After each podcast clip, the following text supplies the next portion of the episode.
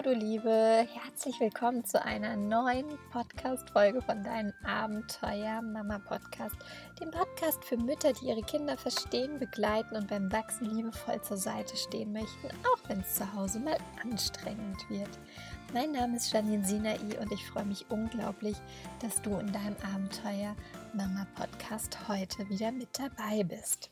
So, nachdem wir in einer der letzten Folgen über das Thema schöne Gesichter gesprochen haben, möchte ich natürlich jetzt auch nicht versäumen, mit dir über ähm, die Töne mit dir zu sprechen. Wie sprichst du denn eigentlich mit deinem Kind und mit deinem Umfeld und was signalisieren die Töne, die du verwendest in deiner Sprache, deinem Gegenüber? Es ist nämlich so, ganz oft bekomme ich ähm, die Nachricht von Eltern oder auch von Pädagogen, die dann sagen, ja, aber ich sage doch immer und das kommt bei meinem Gegenüber, bei dem Kind überhaupt nicht so an und das hört nicht. Vielleicht liegt es an den Tönen, die du verwendest.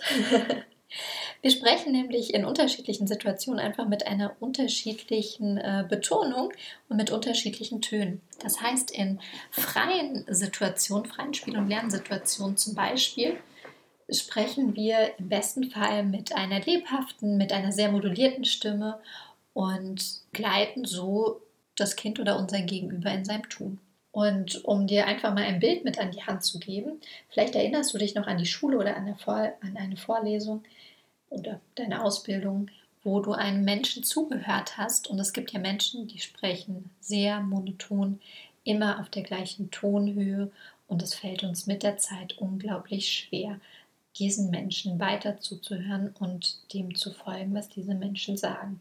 Es gelingt dir natürlich viel, viel leichter, wenn du jemanden hast, der eine modulierte Stimme hat, der in unterschiedlichen Tonhöhen spricht und einfach eine Lebendigkeit in der Stimme hat.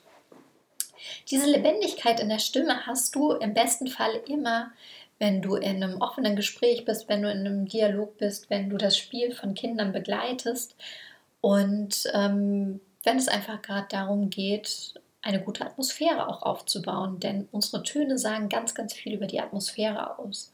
Auch wenn ich Pädagogen begleite und es geht um das Thema Elterngespräche zum Beispiel, wie wichtig ist die Atmosphäre tatsächlich in Elterngesprächen oder grundsätzlich Gesprächen und ganz viel in der Atmosphäre machen unsere Töne aus. Und deshalb möchte ich dich einladen, mit dieser Podcast-Folge bewusst darüber ähm, zu reflektieren, nachzudenken, welche Töne du verwendest, ähm, wie diese Töne bei deinem Gegenüber ankommen und welche Atmosphäre du vermittelst. Ich habe dir gerade schon gesagt, ähm, in freien Spiel- und Lernsituationen ist es unglaublich wichtig, dass du eine sehr lebhafte und modulierte Stimme hast, damit dein Kind immer wieder oder dein Gegenüber das Gefühl bekommt von, ich bin hier angenommen, die Situation ist entspannt, es ist ruhig, ich bin in Sicherheit, es ist alles in Ordnung, ich bin geborgen, ich bin geliebt. Und das alles vermittelst du nur über deine Töne.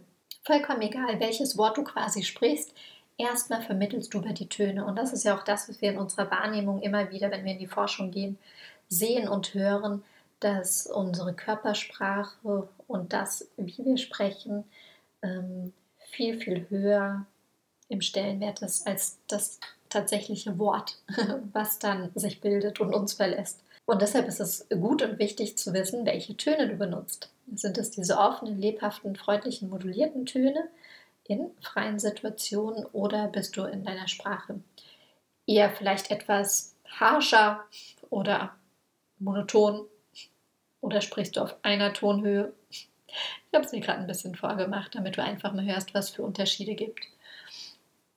Wenn wir über Töne sprechen, lass uns auch über das Thema Leitung sprechen, denn in Leitungssituationen haben wir andere Töne, als wenn wir in freien Spiel- und Lernsituationen oder in freien Begleitungssituationen sind. Letztendlich geht es nämlich darum, in dem Moment, wenn uns Menschen folgen sollen, dass wir erstmal die Aufmerksamkeit von diesen Menschen brauchen. Die bekommen wir auf unterschiedliche Art und Weise, diese Aufmerksamkeit. Gut ist es, wenn sich ein Wechsel zum Beispiel in der Führung oder in der Anforderung auch in den Tönen widerschlägt oder widerspiegelt. Klingt ein bisschen schöner als widerschlagen, ne? widerspiegelt. Das heißt, wenn du auch in, der, in die positive Leitung gehst, hast du natürlich erst diese lebhaften modulierten Töne in dem Moment, wo du in Kontakt gehst, in dieser freien Situation. Und es findet ein kurzer Wechsel statt in den Tönen, wenn du in die Leitung gehst nämlich dann, wenn du den Leitungston machst oder quasi einen Auftaktton. Der ist nämlich in diesem Moment nicht moduliert, sondern er bleibt auf einer Tonhöhe und ist sehr klar.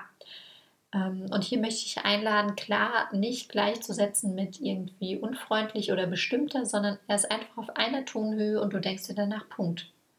In dem Moment, wo du nämlich in deiner Sprache dir am Ende von einem Satz Punkt denkst, vermeidest du, dass deine Stimme zum Schluss des Satzes nach oben geht.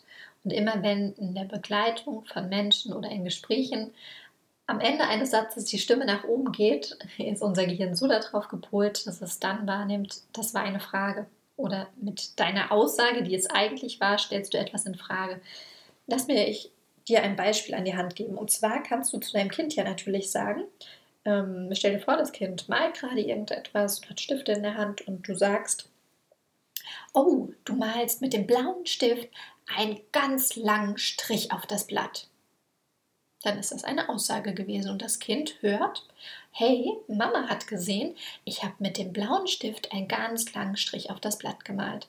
Das heißt, dein Kind kriegt erstens mal ganz viele Wörter und kriegt vermittelt, hey, meine Mama findet das eine gute Idee und ich werde gerade gehört, ich werde gesehen und ich werde letztendlich auch geliebt. So, jetzt kannst du aber auch sagen, hey, ich sehe, du nimmst den blauen Stift und malst einen langen Strich auf das Blatt. Was hast du gehört? Was passiert? Meine Töne sind am Ende oder zum Satzende hin nach oben gegangen. Und das hat eine Frage eingeläutet. Das heißt, von den Wörtern her habe ich das gleiche gesagt.